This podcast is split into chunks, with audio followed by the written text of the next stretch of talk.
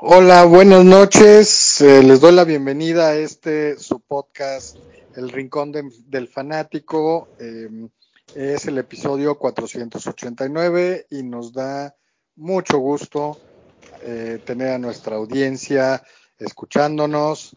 Eh, ya nos vamos acercando a los 500 episodios.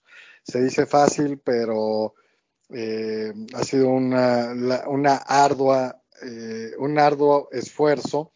Y eh, pues bueno, los creadores y los, los que lo han hecho posible son acá mis compañeros eh, Roberto e Iván, a quienes les doy una eh, cálida bienvenida. Roberto, ¿cómo estás? Buenas noches. Luis, Iván, pues muy buenas noches. La verdad, súper contento, no nada más de hacer el podcast, sino de que inició la temporada del BASE y, pues, ¿qué te puedo decir, papá? Muy Extasiado. Excelente. Iván, buenas noches. ¿Cómo estás? ¿Cómo está todo por allá, por Venezuela? Ah, buenas noches, Luis, buenas noches, Roberto. Un gustazo estar con ustedes, con toda la audiencia, por supuesto, compartiendo este episodio 489 del Rincón del Fanático. Y bueno, también muy contento por, la, por el comienzo de la, de la MLB, eh, por el desempeño de, de, de los Yankees, porque bueno, el Rincón del Fanático es precisamente eso, eh, fanatismo sano por nuestros equipos a los cuales seguimos, ¿no? Aunque no me fue muy bien en fútbol el fin de semana, eh, sí estuvo bien el béisbol. eh, y bueno, contento porque estamos, comenzamos, con, comenzamos con el pie derecho y eso, eso es muy importante. Muy bien, pues qué bueno y pues cuéntenme un poquito de qué vamos a hablar el día de hoy. Ah, bueno, arranco yo, me tomo la batuta. Eh, pues, por supuesto, el Opening Day, importantísimo comentar eh, todo, todos lo- lo- los pormenores.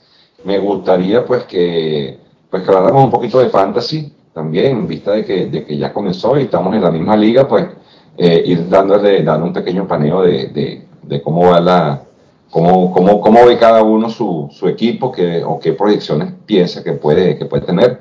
Eso en cuanto al béisbol, pues voy a hablar, eh, este fin de semana tuvimos actividades eh, en deportes de motor, tanto en motociclismo como en Fórmula 1. Eh, quiero hablar del abierto, del Open de Miami, que también finalizó el fin de semana, y por supuesto el paneo por las principales ligas de fútbol. Ese sería mi aporte para el día de hoy. Cuéntame, Roberto, ¿qué nos traes? Venga, pues sí, obviamente la MLB, súper importante, lo que se ha dado, que veamos los standings, que no se han movido mucho por los que han venido cortos partidos. Sin embargo, la semana pasada iba a ser, eh, iba a ser algo, pero como Luis no vino y ahora sí, ¿se acuerdan que con la NFL, antes del inicio de la, NFL, les hice pregunta respecto a los pronósticos? Sí, pre- precisamente, precisamente te iba a decir que, que si este año no íbamos a hacer pronósticos, Pues... eh, y, a- y dejarlos anotados para que a fin de año digamos, bueno, ganamos, perdimos, quién tuvo mejor acierto, te voy a Claro. comentar. Pues justamente sí lo traigo. Tengo desde la semana pasada traigo los pronósticos de la MLB, pero no este, hasta que subiéramos los tres, este, solo les iba a decir, tengo nueve preguntas más las que ustedes quieran agregar y pues nos vamos a divertir, ¿no? Porque pues, obviamente pues, el chiste es ver qué tan buenos o qué tan malos somos, ¿no? Ok, Ok. buenísimo. Sí, Sí. de acuerdo. Adicional a eso, traigo unos datos duros eh, interesantes respecto a, a cómo se divide los ingresos de la MLB. Y, y lo traigo a colación porque si hacemos una comparación entre la MLB contra la NFL, NBA y NHL en Estados Unidos, sea, eh, la MLB depi- depende mucho de ah, un segmento en particular que los demás no. ¿Sale? Eh, obviamente que veamos los standings de, de la MLB. Y lo que traigo fuera de eso es cuestiones de la NFL. La primera es el impacto que Roger Goodell tiene para la NFL. ¿Sí? No se lo esperan. Y el segundo, algunos datos duros que están interesantes. ¿no? Y señores, es lo que traigo. ¿Luis? Ok, sí, em, yo me, vamos, bueno, eh, platicaré sobre béisbol, este inicio de temporada que ha sido interesante, obviamente todo muy verde y, lo importante es que ya está la, pelota en juego, ¿no? Eh, y junto con Iván repasaremos brevemente las principales ligas de Europa y yo lo que quería platicar es uh, el final del Final Four, ¿no? De este torneo de March Madness eh, del colegial eh, de Estados Unidos en básquetbol que hoy es la final nacional. Ahorita se está jugando, de hecho. Y bueno, apoyar en lo demás, eh, como siempre lo hacemos, ¿no? Genial. Ok, pues si quieren pasamos al base. Ok, pues miren, este se me olvidó mencionar que, porque voy a iniciar con la cápsula, ¿no? Entonces, eh, justamente inicio con eso y este, nos continuamos, ¿no? Ok. Pues bueno, hemos platicado pues cosas referentes al base eh, que, hoy en día se dan y hay otras cosas que no. Sin embargo, lo que voy a platicar ahora es por qué los piratas de Pittsburgh de 1895 empleaban una versión inortodoxa de esconder las bolas, ¿no? Sí, suena raro, pero pues ahí les va. Hay veces en que jugadores y managers de los equipos van más allá de las expectativas para, para ganar los, eh, los juegos. Eh, los Piratas de Pittsburgh en 1895 no fueron excepción para esta regla. Un clásico ejemplo tomó lugar durante la carrera de un manager que se llamaba Cornelius McLeod, que era más bien conocido como Connie Mac. Connie Mac, claro. Ok, qué bueno lo conoces, porque mira, los piratas de 1895 eh, estaban de picada. Ay, qué chistoso, igual que los de ahorita, pero bueno, este, ya que este, habían tenido eh, temporadas en las cuales pues, eh, a veces ganaban y a veces perdían. ¿no? Entonces, una práctica que tenía el club en ese entonces involucraba a todas eh, aquellas eh, pelotas de béisbol que estaban, eh, se bateaban como de foul, ¿sí? Y que caían en el techo de las gradas que, cubrían en ese entonces el Exposition Park. Un, un rumor circulaba a través de las calles de Pittsburgh que la noche anterior a, un juego de local, alguien dentro de la organización, o sea, de la oficina, era el responsable de colocar las pelotas para el día siguiente, eh, para el, día siguiente, el partido del día siguiente. Sin embargo, que incluía estas pelotas en un congelador, con la idea en ese entonces de que le iba a quitar la vida a las pelotas. En esos entonces los umpires este, rehusaban las pelotas de, foul que, estaban, que, se iban al techo o se iban a, las gradas. Entonces cuando un jugador del equipo contrario este, la, pegaba hacia el techo, un niño que estaba estacionado ahí, o sea, ¿sí? agarraba eh, las, las bolas de, de, que iban a, foul y de, y de una sí y una no agarraba aquellas bolas que estaban en el congelador. Entonces agarraba una bola que ya estaba en juego, la lanzaba y otra que estaba en el congelador. Porque lo que decían es que la densidad cambiaba. En ese entonces los, los expertos consideraban eso. Aunque nunca se pudo comprobar que estas bolas ayudaran a ganar el juego, sí hacían que en este caso este Connie Mack fuera reconocido por eso, lo cual él nunca negó ni admitió. Y solamente voy a cerrar con una frase que mencionaba Babe Ruth. Él decía que si no fuera por el béisbol, yo estaría o en la cárcel o en el cementerio. ¿Cómo ven, señores? Está bueno eso. Ok, pues ¿qué era lo que hacía? No, no, me di a entender. Mira, básicamente ponía las pelotas del base, o sea, las pelotas con las que jugaban la noche anterior en un congelador. ¿Sí? Sí, pero, ajá. Aquellas pelotas que cuando el bateador bateaba y eran de foul pero caían en el techo del estadio, había un niño que agarraba esas bolas y en vez de lanzar las bolas al, al campo para que se volvieran a jugar, porque se rusaban, agarraba una bola que estaba en el congelador y la aventaba, porque tenían la creencia de que así los bateadores no podían conectar bien. Sí, no, claro, pero la cosa es eh, del comentario final de, de Baby Ruth. Ah, perdón. Pues no, No, no. Es, es que este libro que les leo tiene frases y eso fue lo que dijo. Probablemente Babe Ruth era una fichita, vamos a considerarlo así. Ok, ok, sí, puede ser. Por eso, por eso mi duda. Este, bien, bien, interesante. Y sí, Connie Mac es un, un, em, este, ah, pues no me acuerdo cómo, cómo decirle, pero es súper, súper eh, conocido, fue muy importante. Creo que estuvo 50 años en el béisbol, la mayoría como, como eh, manager y se le reconoce como uno de los pioneros más importantes de, la, de las grandes ligas. Ok, Ok, muy bien, muy bien. Pues va que va. Eh, antes de que iniciemos eh, con lo de la MLB, quisiera que hiciéramos los pronósticos. ¿Les late? va.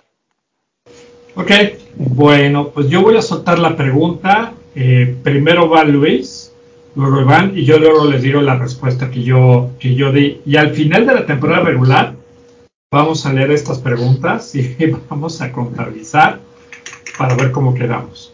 ¿Ok? Va. Entonces, la primera pregunta es, ¿cuáles equipos llegarán a la Serie Mundial? Ok, yo creo que este año va a llegar el equipo de...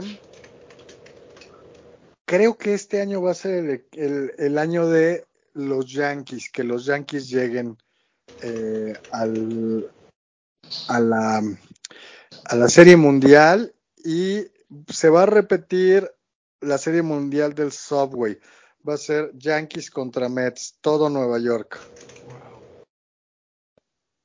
¿Eh? Iván, Bueno, mire, yo estaba justamente pensando en lo mismo. Eh, eh, aunando un poco más en detalles, yo creo que el equipo de los Mets está muy bien, muy bien este, constituido. Tiene, una, tiene un staff de picheo extraordinario. Eh, hicieron muy buenas contrataciones. Lamentablemente perdieron a, a Edwin Núñez, que era su, su cerrador, el hombre, el hombre del cierre, y eso sería la única piedra de tranca que le veo. Pero yo, yo creo que podemos tener una serie, una serie de, también yo coincido, me gustan los Yankees y los Mets para la Serie Mundial. perfecto. Venga, muy bien, pues, ok.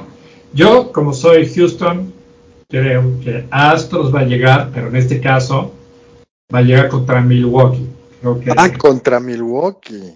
creo Wow. que Milwaukee tiene, este, creo que tiene una gran ofensiva.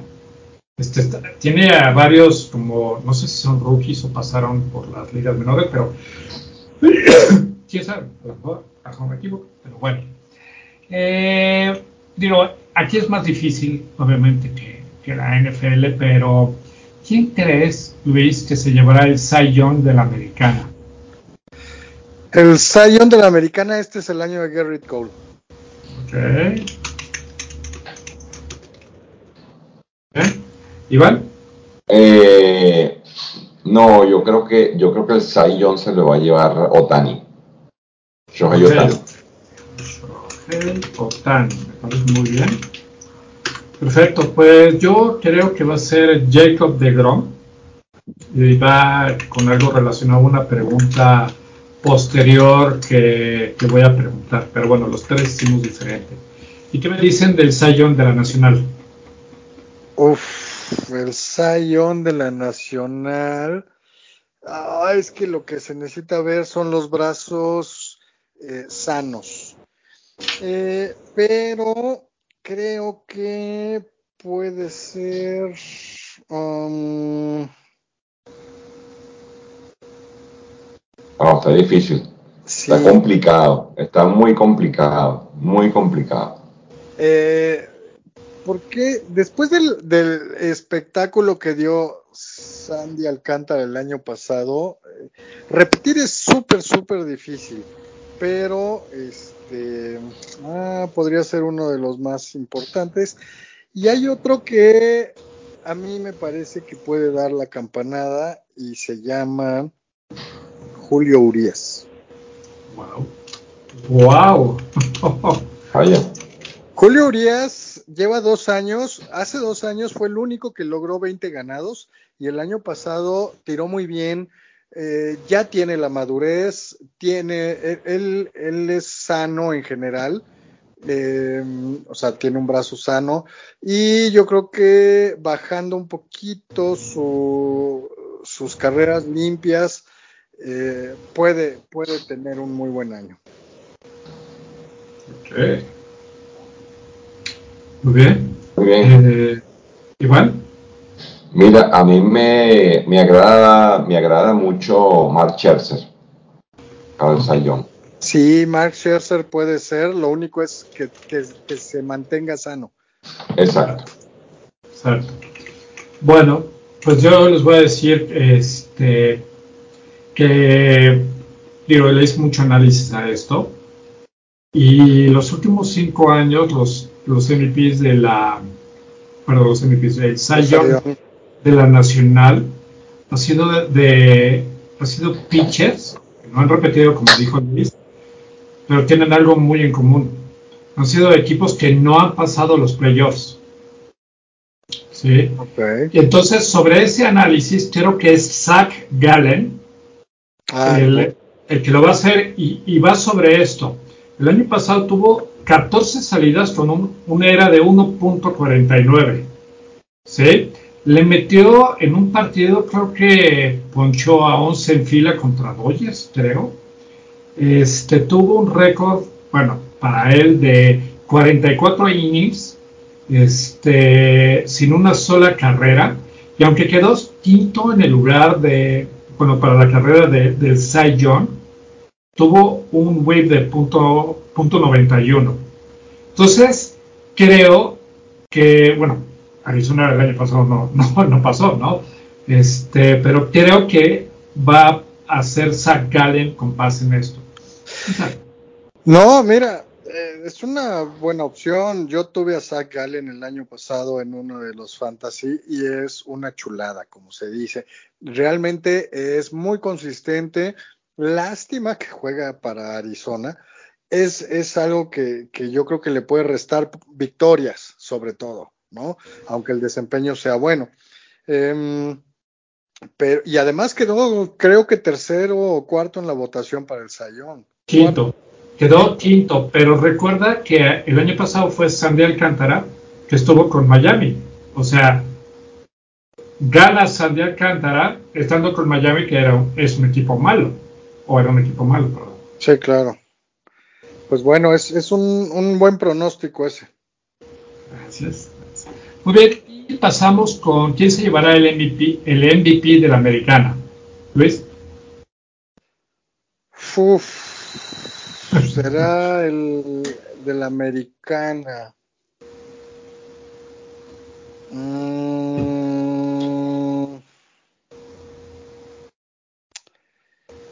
Es que re, déjame recordar. Lo, no, yo, yo me voy otra vez por Otani. Wow. Sí. Otani es el jugador. Es el Messi del béisbol ahorita. De acuerdo, inclusive hasta pensé. Este, Luis, eh, perdón, Iván. Um, wow, está complicado, está complicado porque porque hay este, bueno, hay muchos muchos jugadores que que, que están, bueno, que están ahorita en... Mira, yo, para mí el MVP este año, yo me, se van a sorprender, pero yo me voy a ir con Tria Turner. Wow. Este, Turner ha tenido, o sea, lo que hizo en el Clásico Mundial y lo que ha venido haciendo hasta ahorita, si sigue con esas proyecciones, yo creo que puede ser, puede ser MVP. Tria Turner es un jugadorazo también. Eh, yo creo que este es, muy buena elección, es muy probable que sea. Tú, Roberto, ¿qué tal? Pues mira, estaba entre dos, estaba entre José Ramírez, pero que me ganó otra vez ser Houston y me voy con Jordan Álvarez. Este, qué manera de, qué manera de jugar. Yo creo que tiene uno de los mejores average de, de su posición y de la liga y perfectamente yo creo que puede estar en un average muy alto y no, no imposible, pero puede estar muy alto y creo que va a ser muchos home runs. un home run así de nada. y sabes, sabes el otro que me gusta mucho a mí es Rafael Devers. Es un ah. jugadorazo también muy completo porque él eh, hace todo y juega muy además de que es muy buen fielder, bueno, tercera base. Eh, también podría ser, pero me voy por Otani que repita. Sí, sí, sí, tiene todo. Eh, ¿Quién considera se, se llevará el MVP de la Nacional? Uf, el MVP de la Nacional. Yo creo que El MVP de la Nacional. Ah, me voy a inclinar por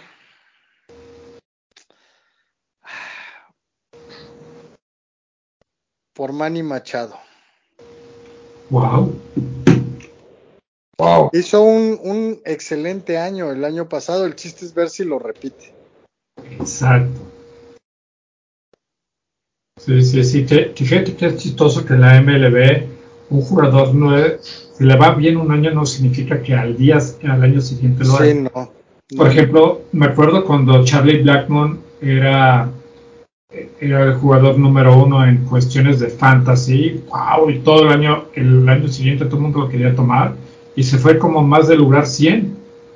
O sea, pero sí, indiscutible como Trey Turner y Machado son jugadores. Ok, Iván. bueno, eh, yo me voy a, decantar, yo me voy a decantar por, me voy a, a decantar por Ronald Acuña Jr. de los Atlanta Braves. Perdón, perdón, voy a cambiar. Va, a ah. ser, va, a ser, Juan Soto, discúlpame, pero sí, tienes razón de eso de dos años seguidos a muy buen nivel, porque Manny Machado ya no es un chavito también. Mejor me voy por Juan Soto. Ok, bien. Pues yo realmente había puesto a Juan Soto este, como MVP de la Nacional. Entonces, vamos a Bueno, aquí, aquí en Venezuela se dice, hay un, aquí en Venezuela lo que acaba, lo que acaba de hacer Luis, aquí en Venezuela se dice arrugaste. Arrugaste. arrugaste. es que lo perdí de vista, Juan Soto, pero sí, sí, sí, me, me eché para atrás. Sí, sí, sí. A mí me gusta mucho Ronald Acuña Jr. para el MVP. Si, si se mantiene sano y mantiene su producción en base robada, en, en averaje, en honrón, yo creo que pudiese ser MVP. Tiene todo para, tiene las herramientas. Falta que su actitud y su, y su salud sean las adecuadas. Claro. Ok, bueno, después de que Luis se arrugó, vamos a continuar. Y estas últimas cuatro preguntas que traigo no son de jugadores, son, sino son de equipos. ¿Ok?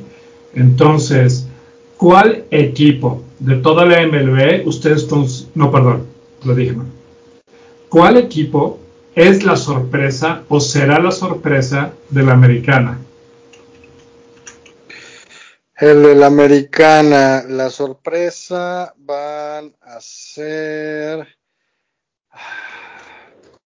los, bueno, no sé si se pueda considerar sorpresa a Boston después de que fue eh, el, el, peor equipo de la americana el año pasado. Pues esa es la ventaja de la MLB. Un año puede estar muy mal y el año siguiente gana la Serie Mundial. Ya lo hizo Boston. Sí, claro. Muy bien. Iván. Sí, a mí me gusta Seattle Mariners para, para sorprender. Muy bien, muy bien. Fíjate que yo estaba entre Seattle. Sin embargo, me decidí por Texas. Oh, bueno, Texas tiene un equipo, sí, Texas, Texas es, un, es un equipo que tiene jugadores, inter, tiene a Corey Seager, sí. este, hicieron inversiones importantes, este equipo, este equipo tiene, tiene jugadores que, que, que pueden, pueden dar la talla y si tienen, si el picheo responde, eh, mira, pudiese ser una, perfectamente pudiese ser eh, la sorpresa eh, en esta división. Sin duda, sin duda alguna, aparte que tienen, aparte que tienen a Jacob de Grum, por ejemplo, tienen a, a Nathan Ovaldi, tienen a Martín Pérez, o sea, tienen, tienen buen, tienen buen, tienen un equipo muy interesante. Tienen a, tienen a Marcus Simeon también, tienen a Robbie Grossman. Eh, yo creo que este equipo sí puede ser una, una, una sorpresa bastante agradable. De acuerdo, de acuerdo, sí. Este. ¿Para qué va? Gracias. Y bueno, haciendo la misma pregunta, ¿cuál equipo será la sorpresa de la Nacional? Aquí creo que, va, que yo pondré a los Brewers, Milwaukee Brewers, que van a, yo sí creo que van a llegar a playoffs, van a hacer un buen, un muy buen papel. Eh, no de llegar a la Serie Mundial, pero sí, sí va a ser el equipo sorpresa de la Nacional.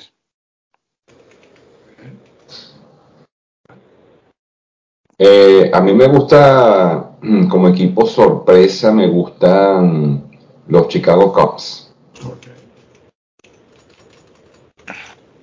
Okay, muy bien, muy bien. Bueno, pues por mi parte, como había dicho que Astros y Milwaukee llegaban a la Serie Mundial, Milwaukee también lo pongo, ¿no? Ok. okay. Y las últimas dos preguntas que traigo. ¿Qué equipo decepcionará de la americana? Equipo que va a decepcionar de la americana. Pues Yo digo que Houston. Yo digo que Houston. Ok. Yo creo que este año va a decepcionar. Mm. Pues no sé si es decepción, pero nunca dio el estirón y creo que ahora se va a caer, va a ser Toronto. Ok. Que yo el año pasado le tenía mucha confianza y dio una buena campaña, pero no, no, no fue lo que yo esperaba. Creo que este año se puede caer.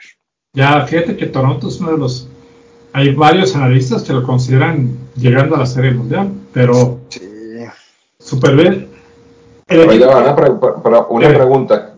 ¿Qué se considera decepción? ¿Que no llega a la que no llega postemporada?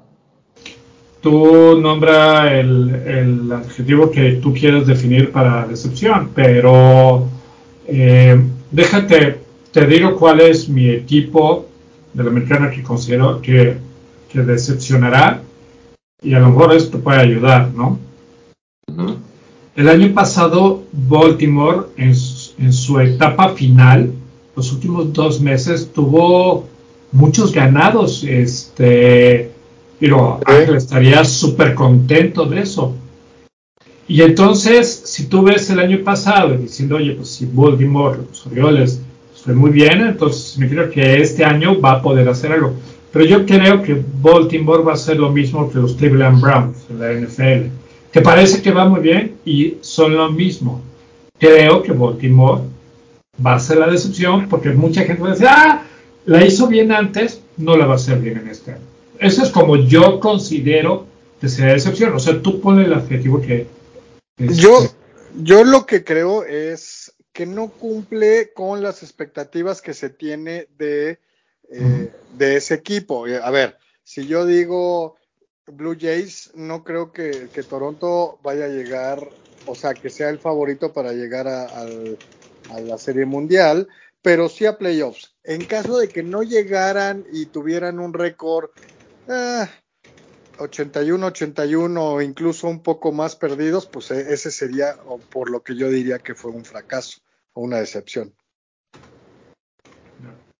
Sí, bueno, aquí, aquí estamos con la... Eh, eh, es una división de criterios, ¿no? Para mí un equipo, para mí un equipo que, que una decepción es un equipo que siendo favorito no llegue a postemporada. Muy bien. Para mí, para mí eso es un equipo de decepción. Ok. Súper bien, pues sí. Este, por eso, por ejemplo, yo digo que Texas eh, va a ser la sorpresa porque probablemente le quite el primer lugar a Houston y si, bueno, tener el primer lugar te asegura llegar a los playoffs. El segundo no necesariamente significa que llegas a los playoffs. Pero me parece muy bien. Y bueno, cierro con la última pregunta. ¿Qué equipo decepcionará de la Nacional? Ah, concho de los, de los, de los Es que, bueno, para, eh, bueno. Yo digo que los Dodgers. Bien. Yo, yo digo que que Filadelfia, ya que el año pasado llegó lejos, este año se cae.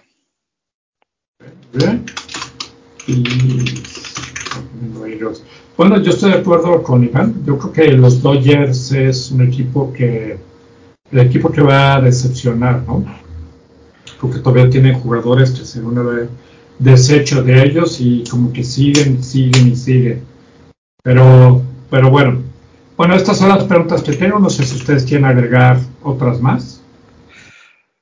No, no, suficientes y creo que, que, que es padre cuando lo hacemos y vemos que como todos los expertos, analistas, críticos, fallamos la gran mayoría, si no todas. Iván.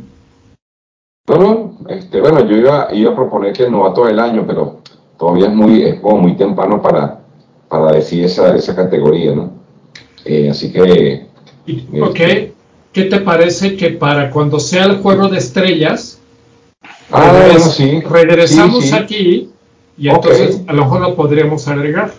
Sí, porque ya es una, ya es una ya, ya, tenemos una proyección y una idea de que, de, de qué novato puede ser, eh, puede, o sea, podemos ver como una pequeña luz al final del túnel de qué novato puede llegar a, ser nombrado con este, esta distinción. Me parece bien.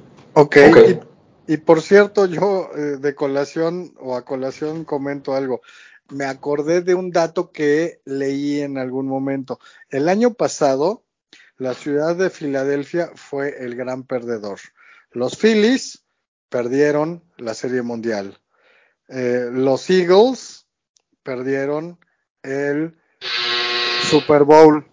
Y los eh, Philadelphia Union, que es el equipo de soccer, perdió la final. O sea, llegaron los tres equipos de Filadelfia de, eh, de esas ligas y los tres perdieron ya en el último jalón. Ok. O sea, la cruzazulearon. Exacto. Perder las finales. Así es que Filadelfia, pues esperemos que, que, tenga algo que contar de triunfo este año.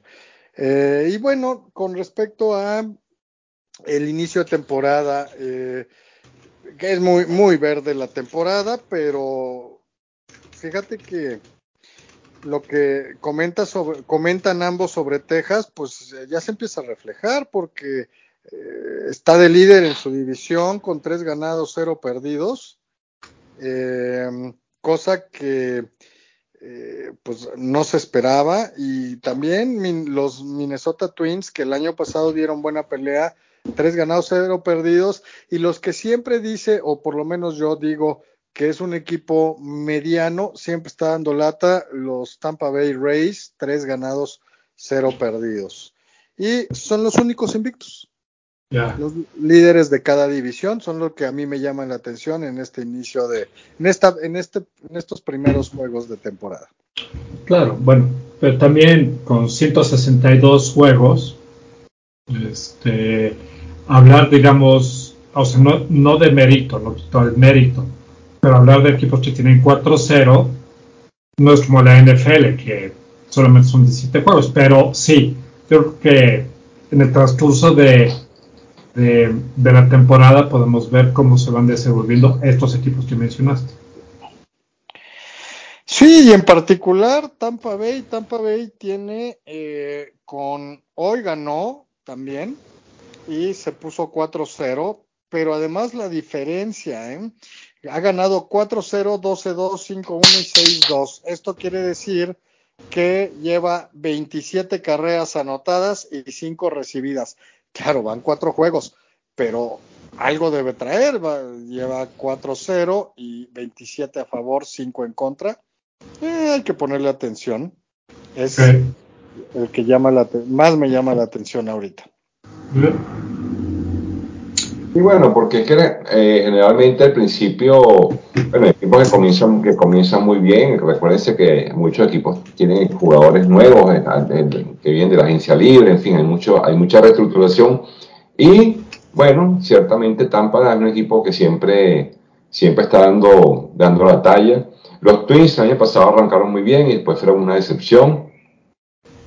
Eh, bueno, los Tigres de Detroit, yo, yo sí considero que este va a ser su, este va a ser su lugar durante toda la temporada, igual que Kansas City. Y uno más o menos sabe qué equipos tienen chance y qué equipos no. Entonces, más o menos vamos. Fíjense que en el oeste todos los equipos tienen 2 y 2. Esta, esta, esta división está muy pareja eh, está bien, bien reñida a pesar de que estamos eh, inicio de temporada. Bueno, eh, rápidamente entonces decir cómo quedaron algunos de los partidos del día de hoy. Pues, los, Yankees ganaron 8 a 1 a Filadelfia. los Mets fueron blanqueados por Milwaukee 10 0. San Francisco derrotó 12 a 3 a los Chicago White Sox. ¿Qué más tenemos por aquí? Baltimore blanqueó a Texas 2-0. Atlanta San Luis le ganó 8-4 y Kansas City, a ver, Kansas City 9-5 a Toronto. Y bueno, Luis, te felicito, buen, buen, buen arranque este partido. Pittsburgh 7, Boston 6. Una buena... Sí, sí, sí, estuve, estuve al pendiente y bueno, ya dos triunfos en la primera semana es, es, es un avance.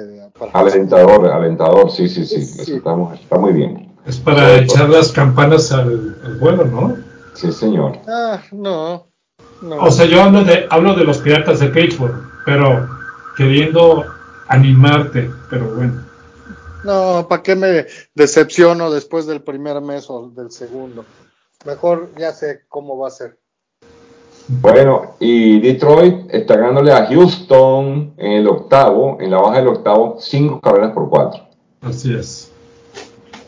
Ok, bueno, muy bien. Esos son los, esos son los, los resultados hasta ahora. Estamos comenzando una temporada que promete ser muy interesante. Así que, bueno, por, por el momento creo que estamos bien por el béisbol el día de hoy. Antes de pasar con algo, este, nada más déjeme comentarte cómo es, o comentarles más bien, cómo es la estructura de ingresos de la MLB comparado contra otras ligas para que vean qué tan importante es algo que probablemente no vemos. Nosotros que no vivimos en Estados Unidos, pero que afecta. ¿Ok? Este, eh, si nosotros dividimos los ingresos de las diferentes ligas, hablo de americano, que es la NFL, béisbol, MLB, básquetbol, que es la NBA, y hockey, que es la NHL, se dividen en cinco cosas, ¿no? ¿Cómo es que ganan este, cada equipo? Entonces, lo primero son las transmisiones locales. Por ejemplo, si Pittsburgh juega, pues entonces la transmisión de ese partido, que puede ser tanto este, eh, ese partido de local, pues eh, esa es la transmisión local, ¿no? También de igual manera, si Pittsburgh pues, se transmite a nivel nacional y alguien lo quiere ver en Miami, en Washington o, lo que sea, pues va por ahí. El tercero son los patrocinadores del equipo. Volviendo con el caso de los Piratas de Pittsburgh, si es, si Nike lo está patrocinando, pues es eso, ¿no? El cuarto es todos los asientos que hay dentro del estadio, que pueden ser tanto asientos regulares, atrás de primera, atrás de tercera, etcétera, y las suites. Y finalizamos con lo que son las concesiones, y los estacionamientos y otras cosas, ¿no? Entonces, nada más me voy a abocar a la MLB y hacer una comparación rápida de un tema muy particular con las diferentes ligas.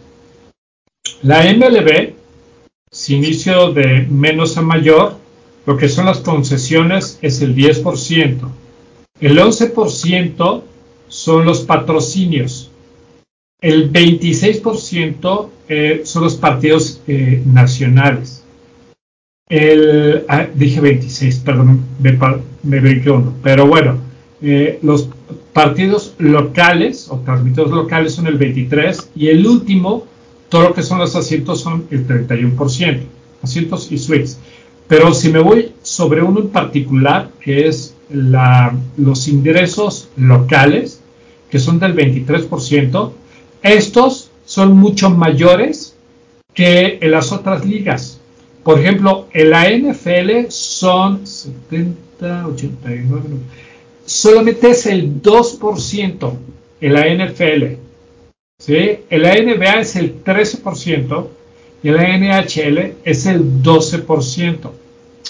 Entonces, esto este, es importante comentar porque casi un cuarto del ingreso de los equipos del base está relacionado a los partidos que se transmiten localmente. Sí, y eso va de la mano de cosas que hemos platicado de los milenios y de los centenios, que no les gusta ir ni al estadio ni ver los partidos y demás. Si eso se empieza a reducir, no hay una manera en la que ellos puedan incrementar ese ingreso.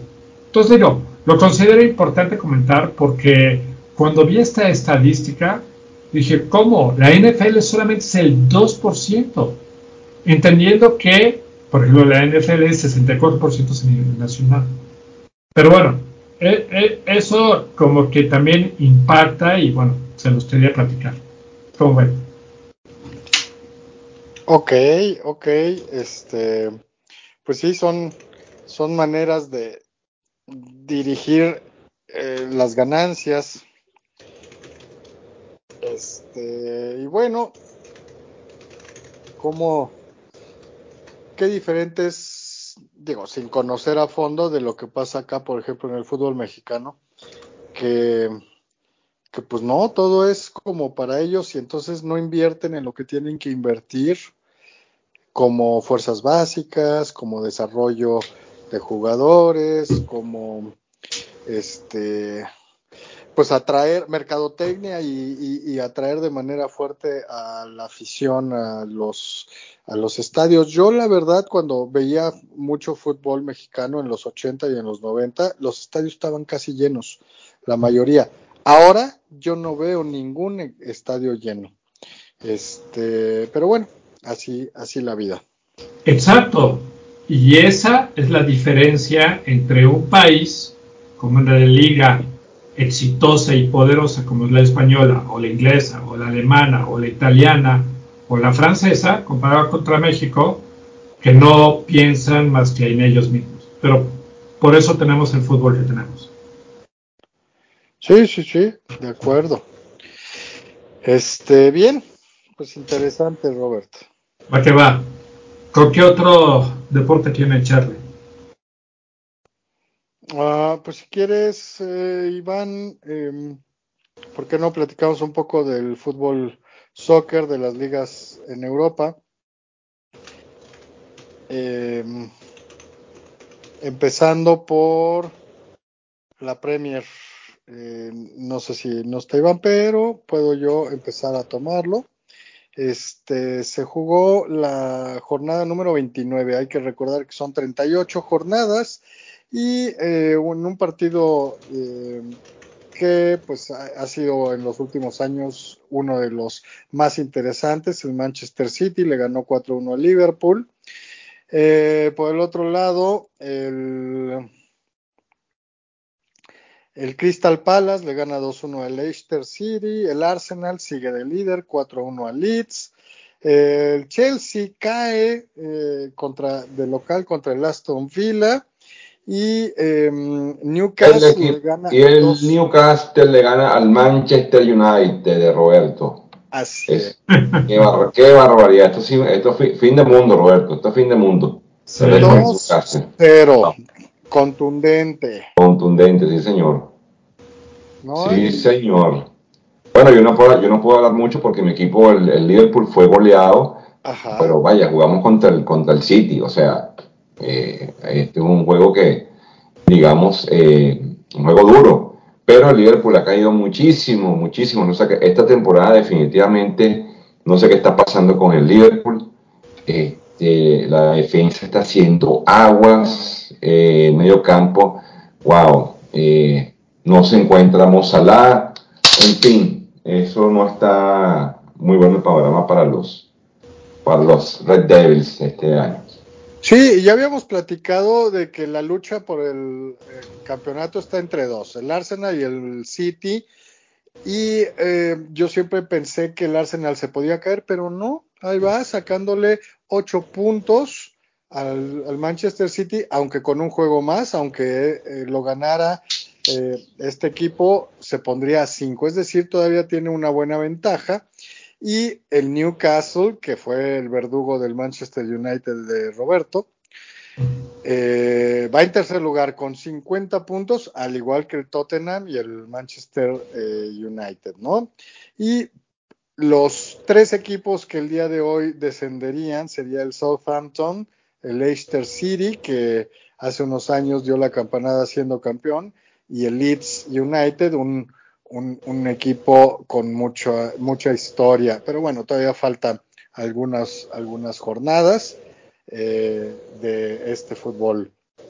Sí, mira, fíjate que lo más, fíjate que lo más interesante es que eh, hay una pelea para el tercer puesto, o sea, para el último cupo para la, para Champions, entre el Newcastle, el Tottenham y el Manchester. O sea, fíjate que la importancia, Roberto. Si el Manchester lo hubiese ganado al Newcastle, en estos momentos estarían el Manchester en puesto de, en puesto de Champions. Por eso la derrota es tan dolorosa. Entonces, este, están empatados en el tercer lugar y de ahora adelante las victorias son muy importantes para poder eh, optar por un puesto de Champions. Si no, eh, tienes que optar por, por UEFA, UEFA Champions. Sí, sí, sí, efectivamente. Sí. Bueno, este, entonces, ¿qué te parece si nos vamos a la liga? Nos vamos para la, la Serie A. Y la Serie A, pues, está, está, yo creo que esta Serie A está más, más que definida, aunque el Milan sorprendió, bueno, sorprendió, no, el Milan goleó al Napoli. El Milan goleó al Napoli. 4-0 a domicilio.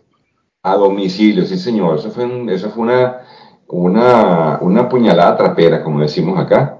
Eh, pero bueno, esa ventaja que tienen, pues eh, definitivamente es un colchón demasiado grande, ¿no? Que tienen los del Napoli. Yo dificulto que puedan perder esta, esta serie Pero bueno, eh, rodaron este, tremendamente, estrepitosamente.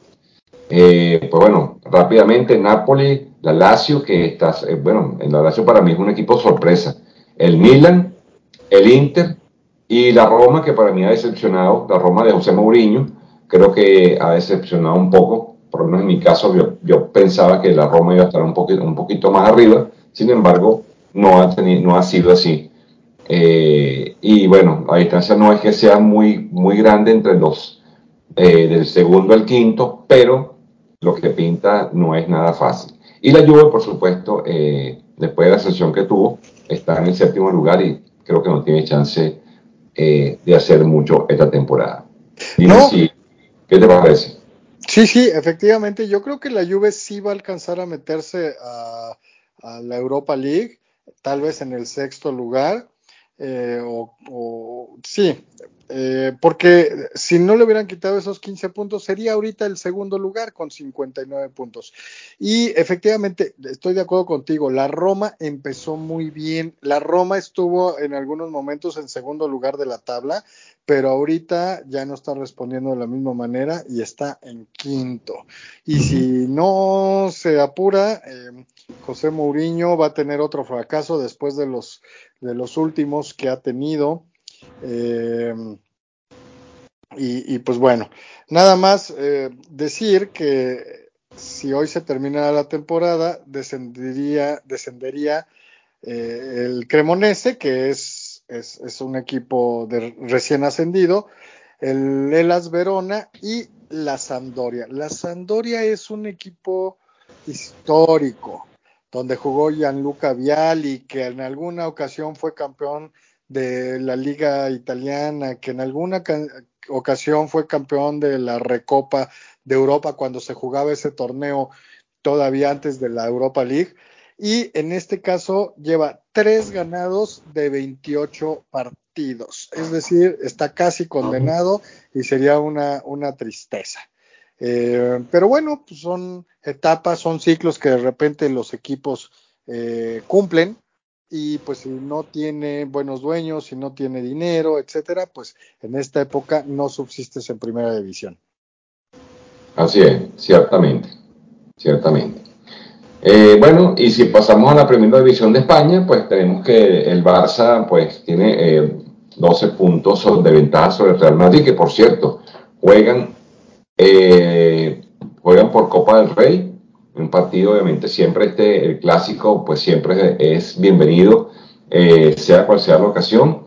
Y bueno, esperemos que el Madrid pueda tomar venganza del Barcelona de, después de la derrota sufrida en el último encuentro. Eh, un Barça que bueno, con Lewandowski pues han, han tenido una temporada increíble, con Ansu Fati, han tenido realmente una, una, un repunte maravilloso y bueno, considero que va a ser también complicado que le quiten esta liga. Eh, y bueno, y el Atlético de Madrid ha, ha, venido subiendo después de un mal comienzo. Eh, bueno, está ahí pegadito, está a cinco, está a cinco puntos de, del de Real Madrid por el segundo y está a, a unos puntos del, de la Real Sociedad, que es el que más cerca le sigue. O sea que si, se mantiene así, mantiene su puesto de Champions y bueno, serían los, tres primeros equipos de la división española. Sí, y ¿sabes qué? Llama la atención también el juego de, del Real Madrid 6-0 le ganó a Valladolid, pero lo que llama la atención es que Karim Benzema hizo otro triplete, pero al minuto 36 ya había metido sus tres goles. Sí, o sea, al minuto 36 el Real Madrid ya le ganaba al Valladolid 4-0 con tres goles de Benzema. Cualquier Sí, equipo cualquier equipo afloja, ¿no? Pero, pero tres goles al minuto 36 por el mismo jugador. Y Benzema está muy cerca de, de pasar a, a eh, Hugo Sánchez como el tercer goleador histórico del Real Madrid. Sabemos Bien. que el primero es eh, Raúl González, ¿no? Ah, eh, Raúl, Raúl. Claro. El Sí, sí, segundo es Cristiano Ronaldo, el tercero es Hugo Sánchez y Benzema, no me acuerdo cuántos goles le falta, pero tres o cuatro o algo así, para rebasar a Hugo Sánchez y que Hugo Sánchez haga otro berrinche, porque sabemos que él se sentía el mejor jugador de toda la historia del Real Madrid y no quería que lo superaran los demás. Del mundo, casi, casi. ¿Qué tal? Eh, el famosísimo, que yo lo sigo considerando el mejor jugador que ha dado México, eh, pero pues por algo era, tenía el mote de Ego Sánchez. Sí, este, y bueno, pues coincido contigo, Iván, creo que la, la liga está decidida, tendría que pasar algo muy, muy desafortunado para el Barça, y pues bueno, por lo menos que tengan ese, ese aliciente, ya que les fue muy mal en la Champions. Pues sí, pues sí, ciertamente, ciertamente. Bueno, muy bien. Ok. Eh, entonces, bueno, entonces vamos a terminar el fútbol. ¿Qué les parece si cambiamos un poco el tema y pasamos a deportes a motor? Que había comentado que íbamos a hablar un poco sobre esto. Eh, ayer se corrió el Gran Premio de Australia, una carrera sumamente accidentada. No sé si, bueno, no sé si tuvieron oportunidad de, de, de verla o al menos ver la reseña. Debo decir que fue una carrera muy aburrida por la cantidad de accidentes que hubo, la cantidad de safety car. De hecho, la carrera terminó con safety car, cosa que me pareció absurda. Eh, pero bueno, lo cierto del caso es que ganó Max Verstappen, seguido por Lewis Hamilton, y el podio lo completó Fernando Alonso, que hay que decir que es su tercer podio consecutivo, lo que eh, a primeras de cambio nos hace ver de que va a ser eh, un hueso duro de roer Alonso esta temporada. Tiene el vehículo, se está trabajando muy fuerte en esa escudería y creo que pudiese Fernando Alonso tener un segundo aire esta campaña. Obviamente eh, Red Bull está a un nivel pues todavía eh, interesante, pero algo está pasando con sus vehículos, puesto que el carro de Checo Pérez tuvo muchos problemas el fin de semana. Fíjense que salió pues, del puesto 15 tenía problemas en los frenos, tenía problemas de fiabilidad y con todo eso Checo fue capaz de llegar quinto eh, para así ser nombrado como piloto del día. Aparte que se llevó el punto por la vuelta más rápida. O sea que eh, eso es eh, importante, pero obviamente en Red Bull hay que estar muy pendiente porque la, la fiabilidad del vehículo está quedando muy entredicho. ¿Qué les parece? Bueno, yo no vi la, la carrera, no pude ahora, eh, pero la controversia que, que, yo escuché es que uh, iba a ser muy complicado si Checo Pérez se ponía arriba de, de Verstappen al final de la carrera, digamos en puntos y que fuera el piloto número uno, porque ahorita se vienen tres este, tres carreras, digo, tres semanas sin carrera, y entonces que iba a haber mucha presión y demás, y por ahí se está manejando que eh, eh, fue una especie de sabotaje el que le hicieron a Checo Pérez, ¿no? Es un poco fumado, pero, pero cuando el río suena, ya sabemos que piedras lleva. Eh, no le convenía. Además sabemos que eh, Verstappen es el, niño de los ojos del el dueño de, Red Bull, y entonces le van a seguir dando todo, toda la prioridad a él. Es, lo que yo leí y lo que se ha manejado, eh, eh, pues por lo menos en redes, ¿no? Nada, nada fiable, nada, nada certero, pero pues vuelvo a decir, son rumores.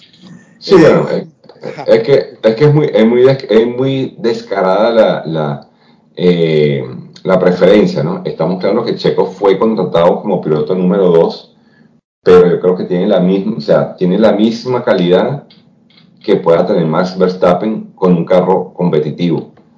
Eh, entonces, claro, cualquier cosa que vaya en contra de Max Verstappen, pues va a ser, eh, va a ser, digamos, desechada o va a ser boicoteada o va a ser cualquier cosa que haga que Max Verstappen no sea el piloto número uno. Pero no creen que, o sea, digamos que estos comentarios de que le están metiendo el pie a Checo Pérez, pues como que son de aquellas personas que no son objetivas y que nada más este, ven a Checo Pérez como el máximo piloto mexicano. Digo, porque sí, creo que Red Bull se estaría metiendo el pie durísimo, tratando de alcanzar el, el campeonato de, de escudería, ¿no?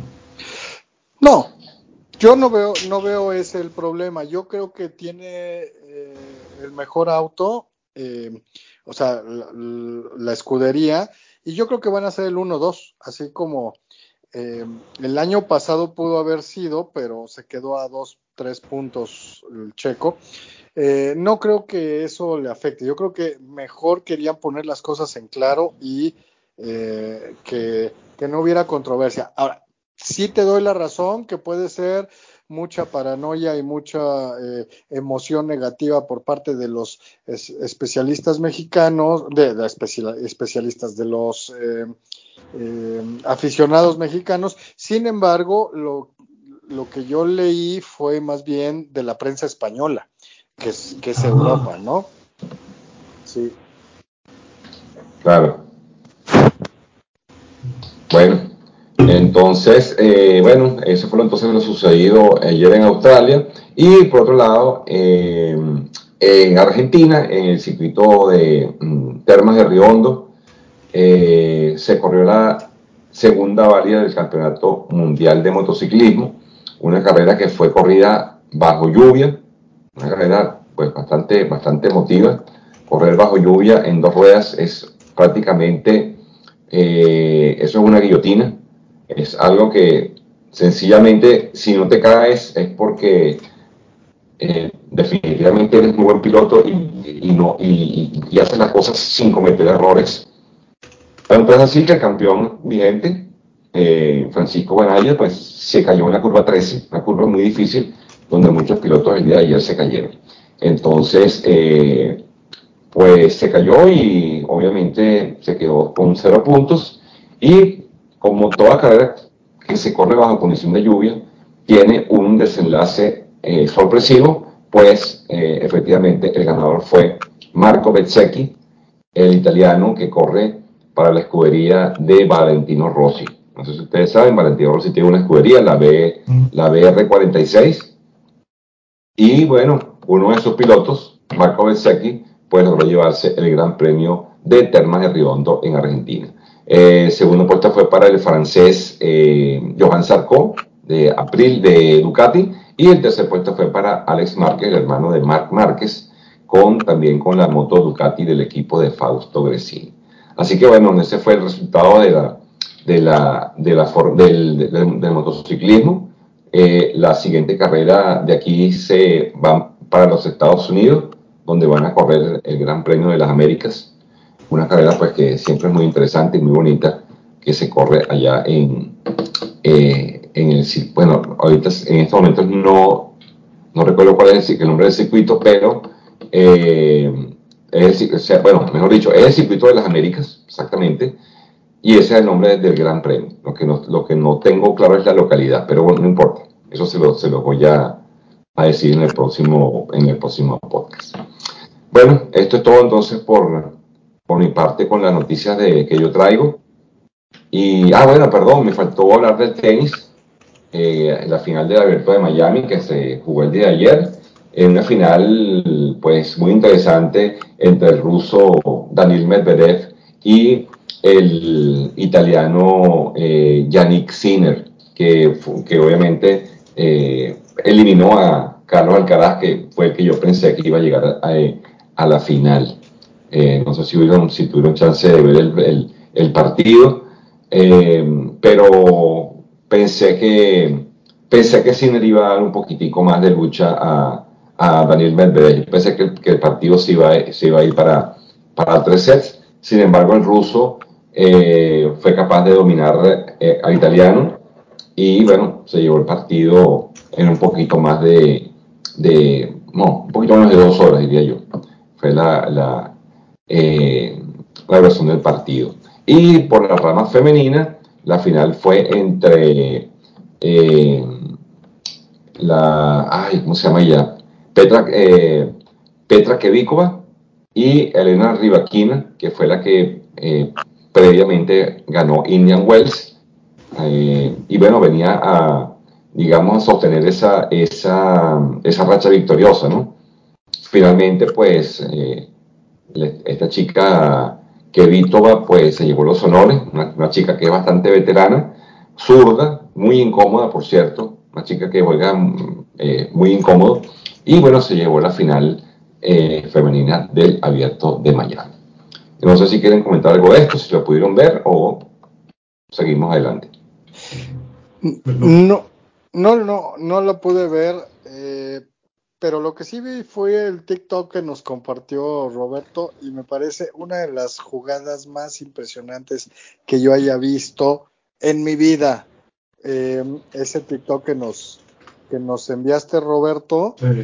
Eh, increíble, increíble esa jugada para, para recordarla, para tenerla ubicada ahí en un YouTube o algo así, porque fabulosa. O sea, de esas que disfrutas y que duró dos minutos y que fueron como seis salvadas. Eh, no, no, estuvo fenomenal, pero no, no vi, no vi ahora sí ningún, ningún, eh, ningún juego.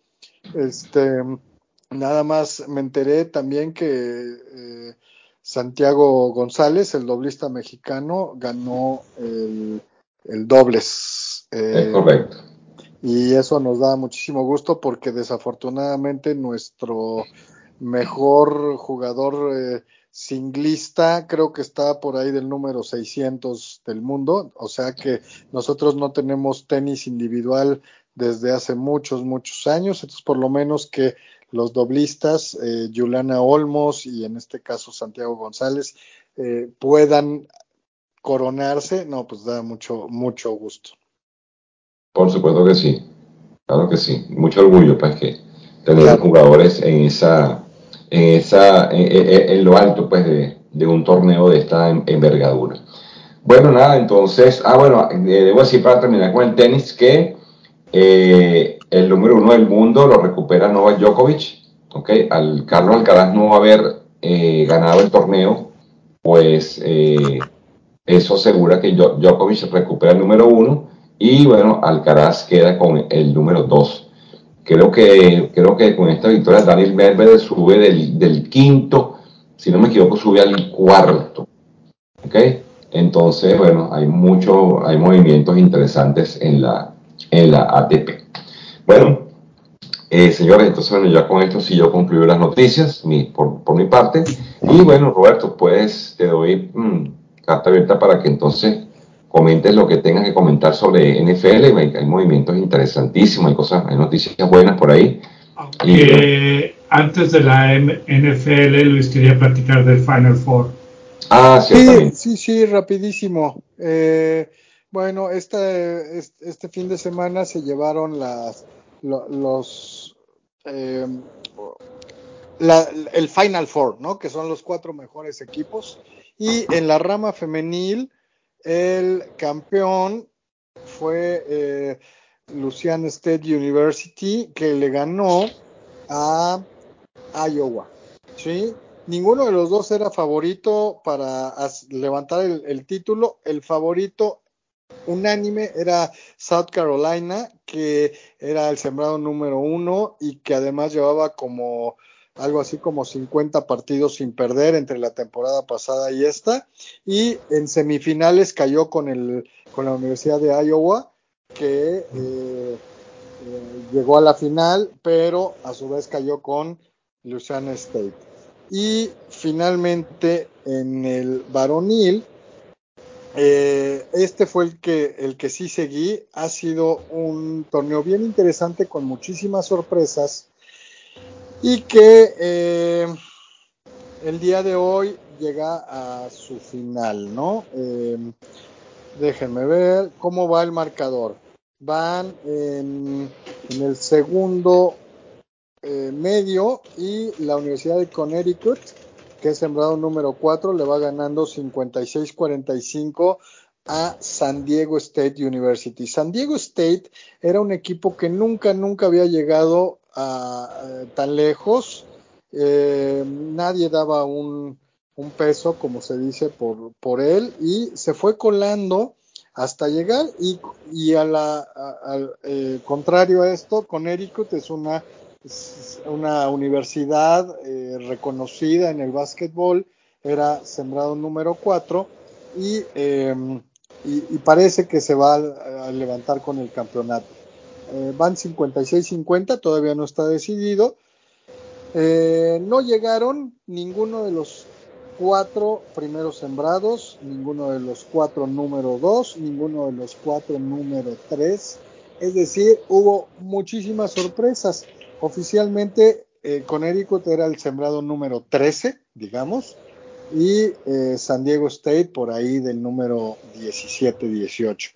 Eh, yo los invito a, que el próximo año vean un poco más la, el básquetbol, la NCAA, se pone muy, muy interesante. Y nada más, ya para cerrar, ahora sí que mis noticias el día de hoy mis comentarios, yo estaba en una liga de básquetbol, llegué a la final y perdí por tres rebotes. Era de categorías. Eh, el, mi contrincante me ganó cinco categorías, yo tuve cuatro. Y la diferencia fueron los rebotes, eh, que me ganó por tres rebotes en esa categoría el, el contrincante, que además yo dejé en la banca porque estaba un poco lesionado el, jugador que me hubiera dado el triunfo porque tuvo más rebotes que, que, el otro que metí de suplente. Entonces me da mucho coraje, pero pues ni modo, así es. Esto quiere decir que no fui el mejor manager de esa liga de básquetbol. Bueno, primero, antes que todo, felicidades por haber llegado a la final. Y segundo, este, no tenemos una, los que jugamos fantasy de cualquier deporte, no tenemos una bola de cristal que nos diga, súbelo, y bájalo. O sea, hay veces claro. en que te da, la hice perfecto, pero creo que cuando jugamos fantasy nos atormentamos más por aquellos que dejamos en la banca que por las mejores selecciones que cuando ganamos. Claro. Este. Ah, pues bueno, un, un, un, buen año y pues ahora ya a, a, a ver también el, el, desarrollo de la NBA y cómo cierran. Y bueno, yo no traigo nada de fútbol americano, así es que te pasamos los micrófonos a ti, Roberto. Va que va. Bueno, confío no tardarme y este platicarles de esto. Okay. Tengo tres cosas de la NFL. La primera es este algo de la historia de Roger Goodell, porque cómo es que llegó a la NFL y los éxitos que ha tenido y dos estadísticas rápidas, datos duros, ¿no? Pues, aunque no lo crean, eh, Roger Goodell ha ganado hasta ahorita como comisionado de la NFL 500 millones de dólares. Y para poder entender cómo es que, que llegó, primero tenemos que entender que cuando la NFL hay 32 equipos, los cuales cada uno tiene su propio, eh, tiene propietarios, pues existen diferentes personas, ¿no? Y este, cada año se reúnen los dueños de los 32 equipos, los head coaches, gerentes generales, etcétera, en una ubicación, con lo cual eh, se realizan muchos de los cambios que vemos durante la temporada. ¿sí? Entonces son tantos cambios en las reglas, eh, conflictos con la televisión, eh, etcétera. Entonces, por ejemplo, este año se debatieron si se deberían de poder flexibilizar los juegos del, del jueves por la noche.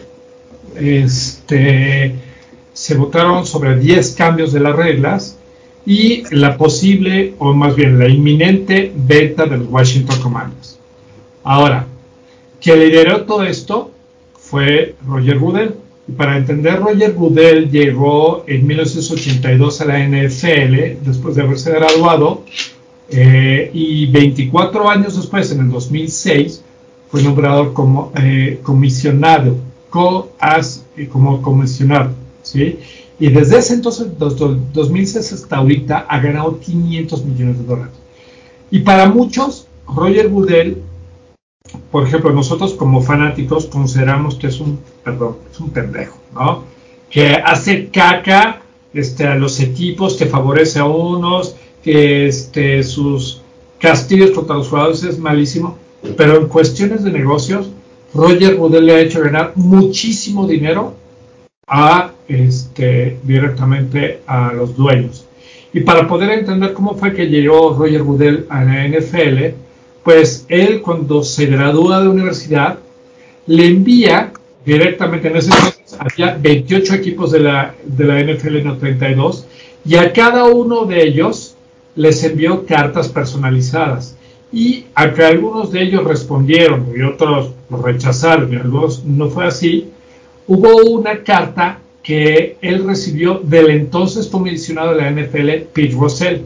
Y entonces, haciendo la traducción, este, le dice a, a Pete Russell, porque antes pues, no se enviaban correos en 1981, se enviaban cartas. Entonces le, envía una directamente a, Pete Russell y le dice, estimado señor Russell, le estoy escribiendo en referencia a cualquiera de las eh, vacantes de trabajo que puede usted tener en su oficina. Entonces dice bla, bla, bla, bla, bla, bla, bla. Pero hay, dos cosas importantes que él menciona. Siendo un, un, eh, un eh, ávido este, fan de fútbol, quisiera hacer una carrera en NFL.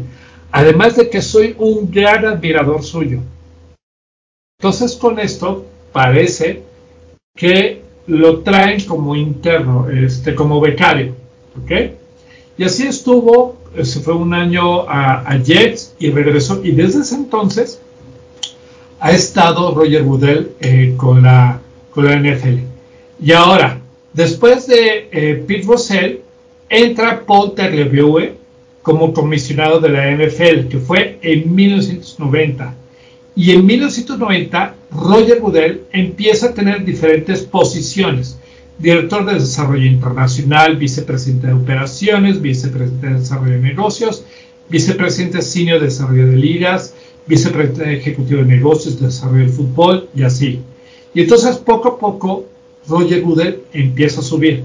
Tanto fue así que Paul Daglabue nombra a Roger Goodell vicepresidente ejecutivo y director de operaciones, o lo que es el Chief eh, eh, Operations Officer en el 2001 y él era el responsable de todo lo que era eh, la NFL Ventures, que administraba las propiedades de medios, marketing, ventas, productos de consumo, negocios internacionales, desarrollo de estadios, eventos especiales y planificación estratégica de la NFL, con lo cual dirige la expansión, realización y el desarrollo de estadios y asuntos internacionales. Fue un jugador clave en el lanzamiento de la NFL Network y negociaciones entre el sindicato de jugadores y la NFL.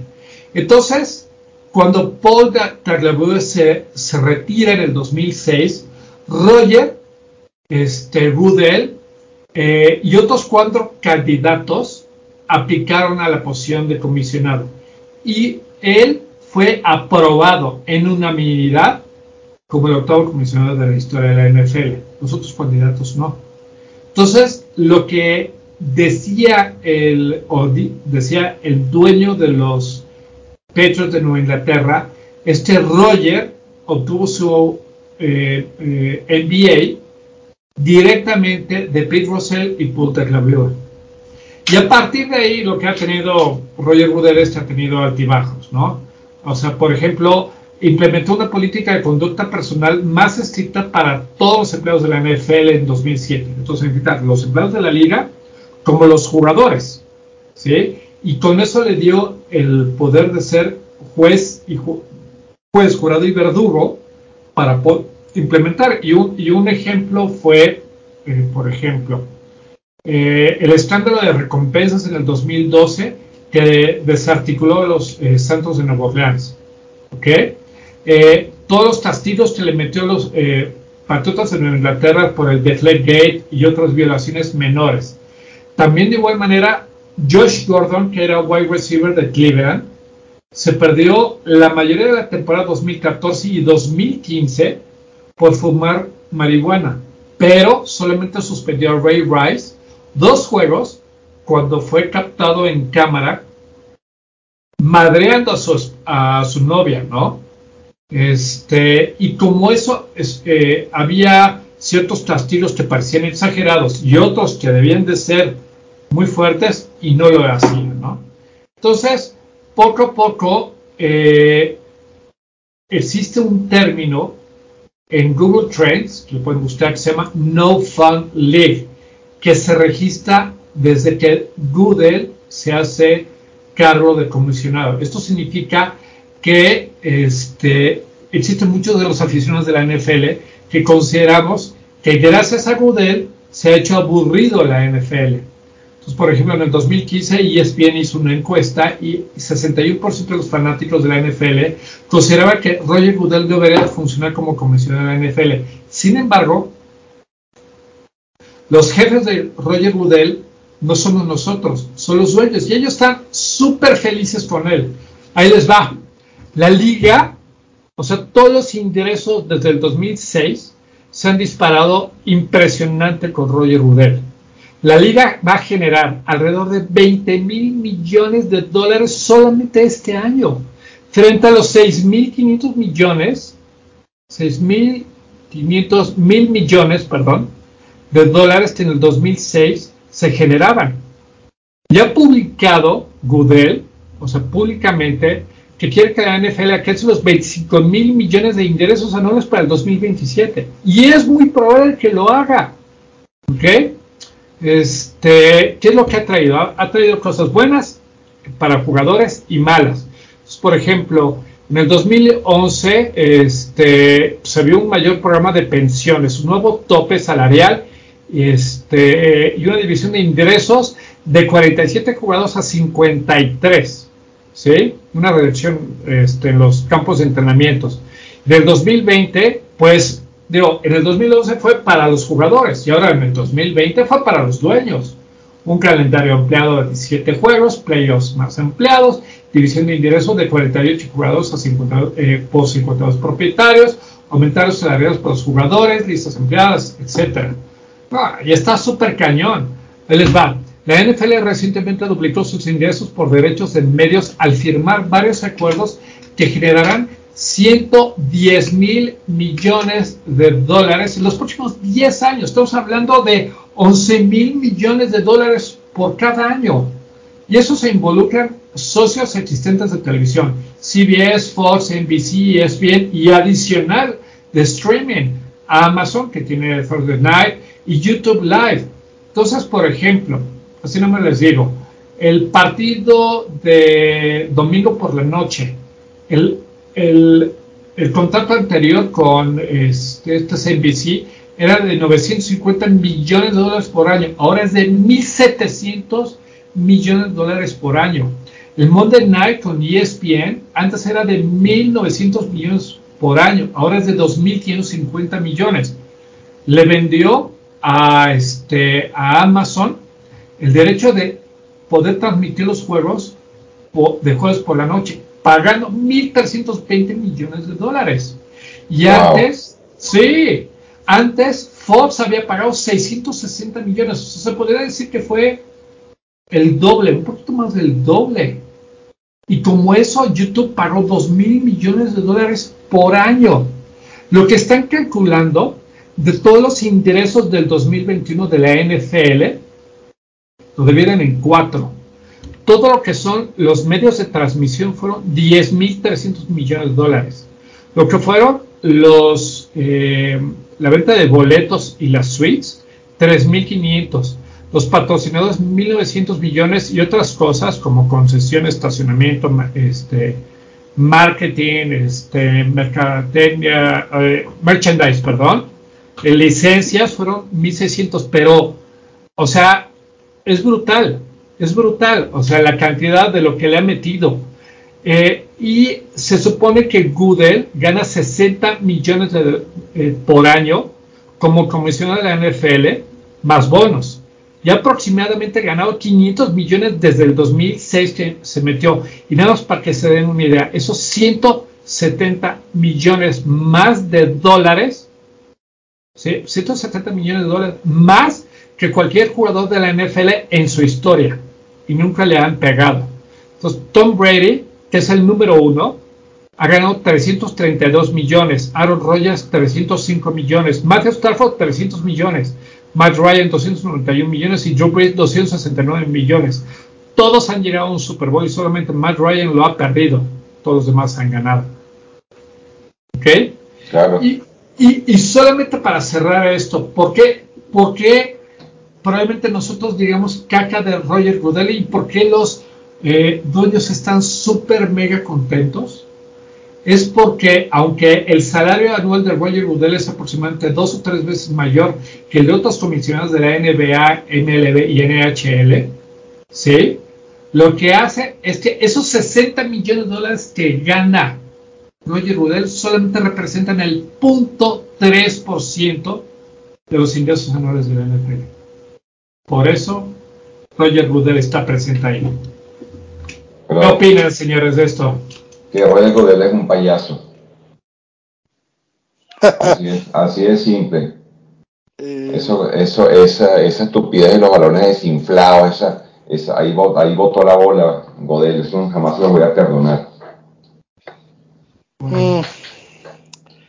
pues yo creo que ha tenido aciertos y ha tenido este pues malas decisiones y, y ha ensuciado de alguna manera en lo que decían al principio, ¿no? Que favoritismo a algunos equipos, compadrazgo, etcétera, pareciera, ¿no?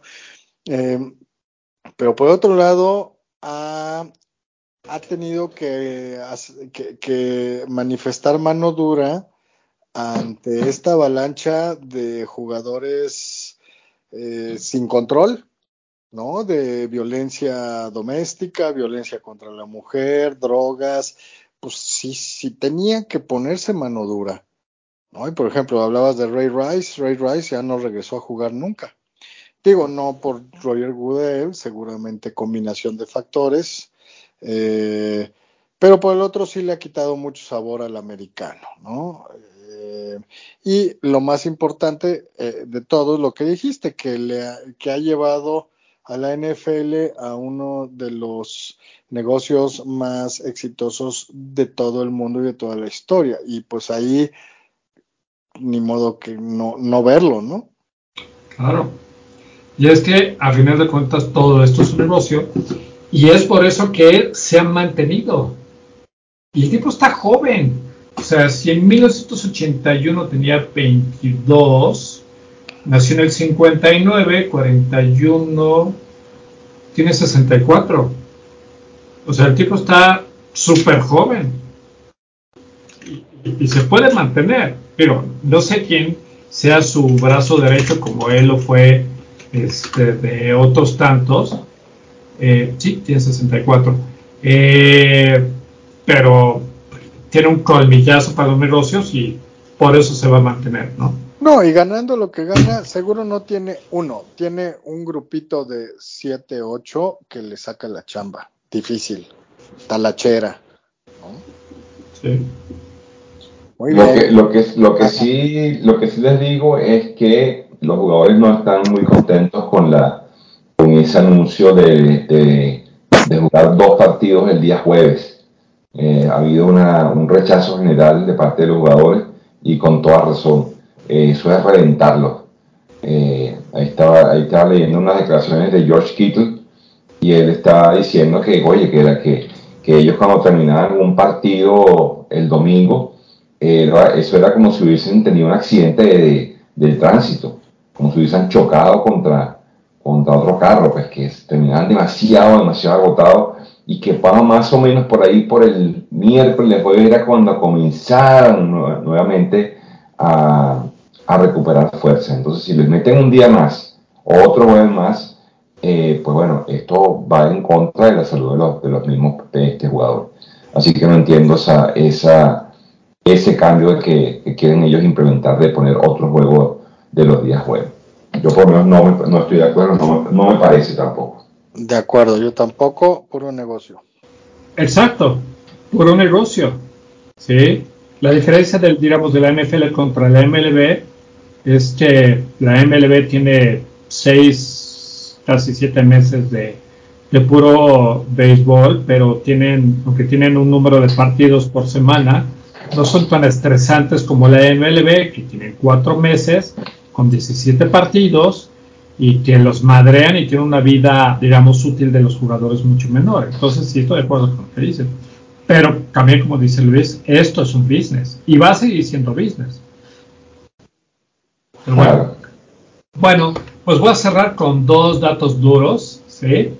El primero, ¿cuáles son este, los equipos? Bueno, tengo los 32 equipos, pero ¿cuánto cuestan los... Perdón, eh, perdón, perdón, interrumpo un segundito. eh, me tengo que ir, así es que nada más adelanto mis, mi, cierre. Eh, un gusto, como siempre, compartir el espacio con ustedes y ya los dejo concluir y pues nos vemos la próxima semana. Por supuesto, Luis. Muchas gracias. Bye bye. Bye bye. Luis. Bueno, pues mira, este Iván, ahí te va. Este, ¿cuánto le cuestan los core de wide receivers a los, a los equipos? Entonces te voy a decir los tres primeros, los cinco primeros y dónde están nuestros equipos y los tres últimos. Eh, los Rams tienen que pagar una nómina, nada más de los wide receivers, por el 2023 de 51.9 millones de dólares. Eso obviamente le pega mucho a su cap salary, ¿no? Claro, Arizona 51.7 millones. Broncos 42.9 millones, Raiders 42 millones y Jaguars 39 millones. Entonces, bueno, con esto, o sea, si ves, Rams tiene Matthew Stafford, pero vino de una lesión. Cardinals, pues está con. Ay, este? Ay, el quarterback de, de Arizona. Kyle. Kyler Murray. Kyler Murray, gracias. Sí, Broncos con Russell Wilson, Raiders ya con Garoppolo y Jaguars con... Eh, exacto, gracias. Ahora me voy a ir directamente a Steelers, que está en el lugar 16 con 25.9 millones. Patriots con el lugar 19, 22.3. Y me voy a ir al último lugar, que son los Packers de Green Bay. Solamente 5.5 millones de dólares. ¿Qué es lo que quiero decir con esto? Se ve que obviamente cuando tienes un gran coreback como Aaron Rodgers, no necesitas meterle dinero para que tu, core, este, tu coreback sea bueno, ¿no? Sí. Y bueno, quería hacer este como una trivia, pero ni modo se fue el Luis, pero este, se las iba a hacer a los dos, pero te la voy a hacer solamente a ti. ¿Cuál es el equipo con la racha más larga de no entrar a los playoffs de toda la NFL. ¿Cuál crees que es? Eh, ok, ok, ok, ok. Eh, una racha de no entrar a los playoffs. Exacto, de manera consecutiva. Ah, oye, yo te diría que. Yo te diría que. Los Commanders. Uy, no. Realmente son los Jets de Nueva York. Oh. Y nada más para cerrar, esta racha ha sido de 13 años. El último coreback que tuvo Jets, que los metió a playoffs, fue Mark Sánchez. Imagínate tú. Sí. Qué bárbaro. Interesante. Pues bueno, ya con esto cerrar este esto, que fue un muy buen podcast, ¿no? Sí, señor, sí, señor. Seguro que sí. Y bueno, nada, pues aprovecho para eh, pues despedir el programa.